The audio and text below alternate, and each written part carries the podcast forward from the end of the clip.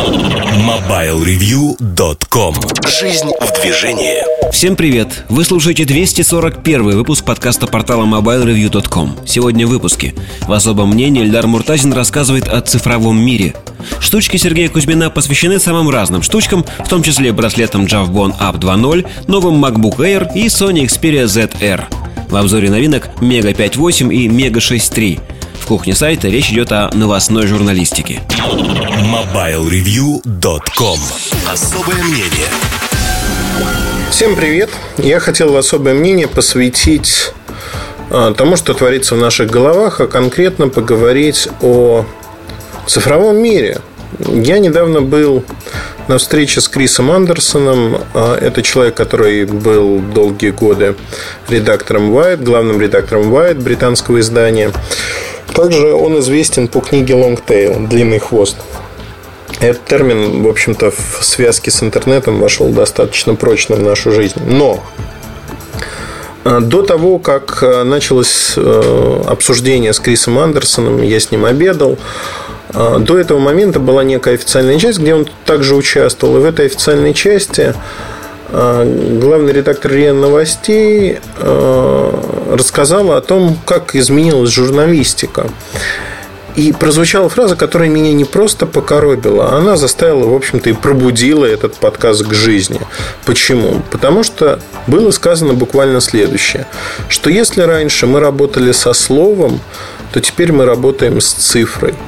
То есть э, вот цифра, э, цифра, она данные, они, они стали важнее сегодня, и журналистика идет в этом направлении. Вы знаете, у меня это столько ассоциаций вызвало сразу же. Ну, пожалуй, первая ассоциация э, это слоган компании Samsung Digital EOS, то есть цифровой ваш. Конец 90-х годов. Сегодня компания отказалась уже от этого слогана. Почему? Потому что Э, время, когда цифра была на коне, прошло. Вообще было ощущение, это не оговорка по Фрейду, это действительно так сегодня в журналистике, ощущение, что разные области нашего бытия развиваются не одновременно. Некоторые идут с большим запозданием в силу консервативности. Э, доходят, знаете, вот доходят как до жирафа. Если говорить про журналистику сегодня, мы исповедуем концепции, от которых основной рынок, там самые прогрессивные рынки а, в разных областях. Рынки не по географическому признаку, а рынки по а, направлениям, например, электроники, отказался уже около ну, почти 10 лет. То есть, да, цифра властвует миром, да, переход от аналога к цифре, он был а, просто потрясающим, потому что предоставились те возможности, которые были до этого недоступны. Недоступны в области устройств, в области предоставления информации, хранения информации и тому подобных вещей. Но если говорить сегодня о том, эта революция уже закончилась, она прошла. И в журналистике только сейчас мы подбираемся к тому, что да, действительно, это случилось, и вот только сейчас мы начинаем об этом говорить. Почему так?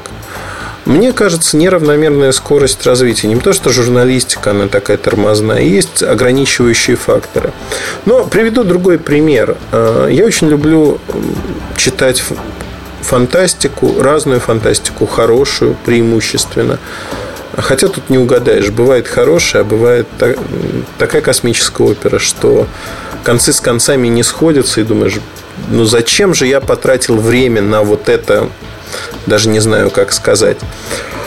А, но представьте себе такой сюжет, что избитый сюжет космической оперы. Живет себе не то же цивилизация, и тут из ниоткуда вдруг появляется некая сила, которая начинает эту цивилизацию мочить. Причем по ходу повествования выясняется, что нет никакой борьбы за ресурсы или тому подобные вещи, и, в общем-то, Мочилова носит идеологический характер. Ну и, конечно же, в конце выясняется, что э, потому что, ну, там в том или ином виде это люди, которые связаны напрямую с этой цивилизацией, они были отбросами, они решили взять реванш. То есть более-менее э, реальная картинка мира. Э, во-первых, я свято верю в то, что если мы говорим о разных цивилизациях, и цивилизациях, которые могут э, осуществлять, там, неважно, космические полеты, переходы в другое измерение, тому подобные вещи. Как правило, э, если нет вопроса ресурсов, борьбы за ресурсы, то да, агрессивная цивилизация может существовать, но внутри цивилизации должно быть такое количество стяжек, опять-таки абстрагируясь от опыта Земли, абстрагируясь от того, что происходит у нас – а агрессия как форма развития, она существует э, испокон века, и это, в общем-то, достаточно затратная вещь. Поэтому вряд ли э, вот именно через агрессию можно говорить о том, что будет развиваться какая-либо цивилизация вовне. А второй момент, связанный, ну, то есть это вопрос для обсуждения, но он не так важен в контексте того, о чем мы говорим. Второй вопрос для обсуждения, пожалуй, заключается в том, что ни одна технология, ни один общественный строй, он не может появиться без некого базиса, без предпосылок. Ну, например, из деревни бронзового века мы не можем перейти к космическим кораблям.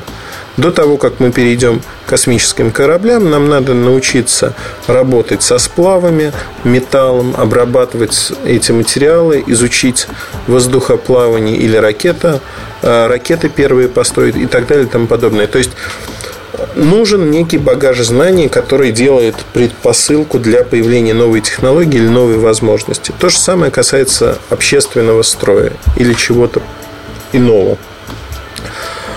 Вот этот базис, о котором я говорю, в применении к журналистике, к цифре, э, журналистика цифры, как это назвали, она появилась в области электроники. То есть электроника стала первым фронтиром нашей цивилизации, которая перешла на цифру и стала популяризовать, насаждать эту цифру. То есть сегодня, если вы работаете в крупном научно-исследовательском центре, у вас все практически в цифровых носителях и очень мало аналоговых запоминающих устройств или носителей. Если же говорить о том, как это стало возможным, популяризация произошла через бытовые приборы. Неожиданно оказалось, что цифра имеет огромное количество явных и несомненных преимуществ. То есть вот здесь одна технология, одно мировоззрение, скажем так, оно возобладало и стало доминирующим на рынке. Это очень интересно, на мой взгляд. То есть мы стали доминировать э, в том, что как мы воспринимаем происходящее, что мы с этим делаем. И здесь надо понимать очень важную вещь. Ничто не появляется из ниоткуда. Э, любому успеху предшествует э, кропотливая работа, зачастую многих поколений. У меня есть товарищ, я не могу назвать нас друзьями, это именно товарищ, он ну, разведчик, назовем это так. Человек, который занимался много лет некими видами спорта, спортивным многоборьем, и э, занимал очень хорошие места в различных первенствах э, Европы, мира – мы с ним разговаривали о его спортивной карьере, не о его основной работе. И когда мы говорили, я просто поинтересовался, ну ты же занимаешься спортом все это время, занимаешься очень активно. А как ты считаешь, то есть вот твоя форма, ты в отличной форме, но если бы ты остался в спорте, добился бы ты чего-то, и не жалеешь ли ты об этом. Меня, конечно, поразил ответ, когда человек сказал, ты знаешь, в первые пять лет вот службы я осознал, что я стал более подготовленным, и тот базис, который дал мне спорт, он позволил мне очень широко развиваться в разных направлениях. За счет того, что подготовка изменилась, она стала более многоплановой, мой общий результат резко вырос. То есть, если бы я оставался в спорте, скорее всего, ну, он судил по своим товарищам, кто остался в спорте, я добился бы вот таких-то результатов, но здесь я добился намного больших результатов. Конечно, он не участвовал больше в соревнованиях, он не мог показать этот результат, но говорил совершенно искренне. И мне кажется, что действительно в этом что-то есть. Но а, вот тот самый базис, который у него был, спорт заложил этот базис. То же самое, когда мы говорим о достаточно э, людях, которые очень, ну, художники, например, красиво рисуют. Садится художник и быстро набрасывает ваш портрет, который вам очень нравится. Мазки легкие.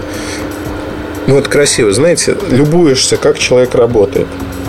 Вырисовывает детали кажется, что это настолько просто, и кажется, что действительно вот человек просто, ну, вот, вот просто он так умеет. И вы не видите, что за этим умением годы, не часы, не дни, а годы тренировки, годы того, как он искал свой стиль, годы работы. В журналистике, например, я могу сказать, что а, в месяц я пишу огромное количество материалов. Ну, то есть минимум 10 материалов вы видите на сайте, вы можете это посмотреть по объему того, что выходит на сайте, именно статей, обзоров от меня, это где-то 300 тысяч знаков. Помимо этого у меня есть и другая работа. Ну, то есть в общей совокупной сложности я пишу 500-600 тысяч знаков ежемесячно. И можно говорить о том, что это тоже опыт, который превращается, как мне кажется, я хочу верить в это и надеяться, э, этот опыт трансформируется во что-то большее. Ну, наверное, с определенного порога, с определенного э, предела, потому что я сегодня э, по сравнению с собой версии там хотя бы не 20-летней давности, а 10-летней давности могу написать материал достаточно быстро – то есть за несколько часов. И при этом этот материал я могу написать качественно. Но под словом качественно я, наверное, воспринимаю то, что если ведущие деловые издания могут взять этот материал и с минимальными правками, там, литературными, в большей мере, чем фактологическими, опубликовать, видимо, э, это уже является показателем того, что уровень растет. Уровень э, растет, время, которое затрачивается на это, падает. Это совершенно нормально. Но вот это базис, который не виден снаружи. Не видно, как ты сидишь кропотливо э, там 15 лет назад и выписывал каждое слово, перечитывал вслух и пытался сделать. То есть ты нарабатывал умения. И на сегодняшний день вот эти умения, например, про цифру, когда мы говорим, мы их нарабатывали в бытовых приборах. И сейчас эти умения переходят на разные наши области. Социум, к сожалению, очень часто мы воспринимаем, что социум развивается единомоментно. Так не бывает, потому что э, всегда существуют разные группы людей. Кто-то пионеры адаптирует новые технологии быстро кто-то консерватор и приходит к этому намного позже. Я могу привести в пример своего тестя. Он э, пользуется мобильными телефонами многие-многие годы. Но при этом он консерватор. В хорошем смысле этого слова. Он берет то, что ему удобно он подходит к этому очень основательно. Он изучает э, телефон, он изучает его возможности, пытается приложить эти возможности к себе. И э, за все вот это время, ну, за время, когда я его знаю, скажем так, э, у него до 6210 Nokia, я не помню, какой-то аппарат был, Эриксоновский большой. До этого была Моторола переносная. Но вот 6210 мы просто дарили ему, он лет 5 ходил 6210. Потом я ему подарил э, некую Моторолу с цветным экраном, полифонией, картой памяти, музыкой и прочими вещами причем один из прототипов, который не пошел в серию, но не суть важно. Он и изучил его и долгие годы оставался. Сейчас у него Galaxy S4, и процесс повторяется. Я уверен, что Galaxy S4 тоже задержится на достаточно длительный срок. Почему? Ну, потому что, наверное, что э, у человека другие потребности. Не менять все это постоянно, адаптировать под свою жизнь те или иные предметы. В других областях он делает ровно то же самое. Если говорить о тотально, да, вот если брать тотально на круг то, что происходит сегодня, мне кажется, общество развивается неравномерно, и эта неравномерность очень хорошо заметна практически в каждой из областей нашей жизни. Что-то развивается быстрее, что-то медленнее. Наши представления меняются и тормозят этот процесс. А какая-то часть общества уходит вперед, и, знаете, догоняющих ждем мы. Но всегда надо помнить об одном, что у любого изменения есть предпосылки. Эти предпосылки должны накопиться, чтобы произошел, знаете, ну, такой своего рода квантовый скачок изменения. Количество перешло в качество, изменение сознательное перешло. Я думаю, что вот об этом надо помнить. И когда мы пытаемся а, ну, с одной стороны, знаете, я начал с того, что звучит смешно. Мы говорим о а, журналистике цифр, о дейта. А, звучит смешно, потому что это произошло вот на рынке потребительской электроники давно. Но если вдуматься, и это правильно, то, что мы вот эти изменения происходят не единомоментно. Просыпаетесь утром, а кто-то по щелчку рубильника или пальцев изменил мир. Такое невозможно, к счастью. И я думаю, надеюсь, что в будущем это тоже станет невозможно. На этом, пожалуй, все. Вот это мысли, которыми я хотел поделиться, такое забавное наблюдение. Я с удовольствием э, услышу от вас в Твиттере.